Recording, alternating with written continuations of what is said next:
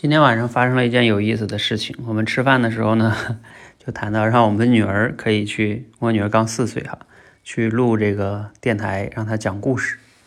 哎，她说挺好啊。然后她其实也讲不太好，但是但她愿意讲，她也没有什么心理压力。我就给她弄了一个电台，让她去讲。这这小女孩一口气讲了四五个故事，啊，天马行空的哈，嗯都把这个打乱了。比如白雪公主跟另外一个故事都融在一起。但这些都没有关系，啊，其实对于一个小朋友来说，他能去讲，呃，就能锻炼他的这种语言组织能力，包括把他脑子里的想法用自己的语言表达出来，而且能录下来。录完了之后呢，传上去之后，他自己还能听，而且他录的这些故事呢，我们会发到家人群里，他的这个爷爷奶奶呀、外公外婆也可以听，啊，这个也是一个很好的互动。包括他说我要给我同学听。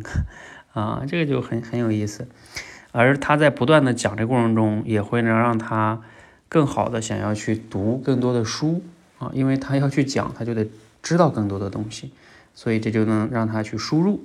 那同时呢，他不断的去输出，他未来长大之后，他的这种语言组织能力、表达能力一定会得到很好的加强。所以，像青少年的口才哈，到底要怎么练？啊，我是不觉得要去什么搞什么朗诵啊，嗯，小小主持人呐，其实都不大必要啊。最主要是能让他自己能去学习、输入，然后能去分享，啊，形成这样一个循环，对于一个小孩子来说非常重要。而让他最真实的去表达，啊，不要去搞的那个很形式化的。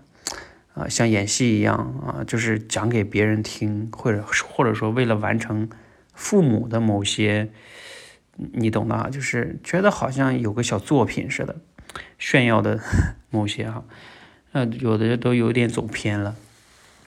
在很小的时候，你不需要让他有那么大的所谓的压力哈，就是让他喜欢上，嗯，输入、思考、分享。啊，只要能把这个循环跑通，长大之后他的学习能力、理解能力、表达能力都会得到很好的提升。啊，希望呢，嗯，我今天这个分享也能给你带来一些启发哈。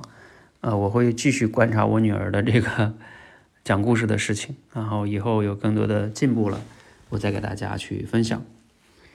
啊，如果你也希望你的孩子去提升表达能力啊、学习能力啊，我建议你哈，你也可以鼓励他去。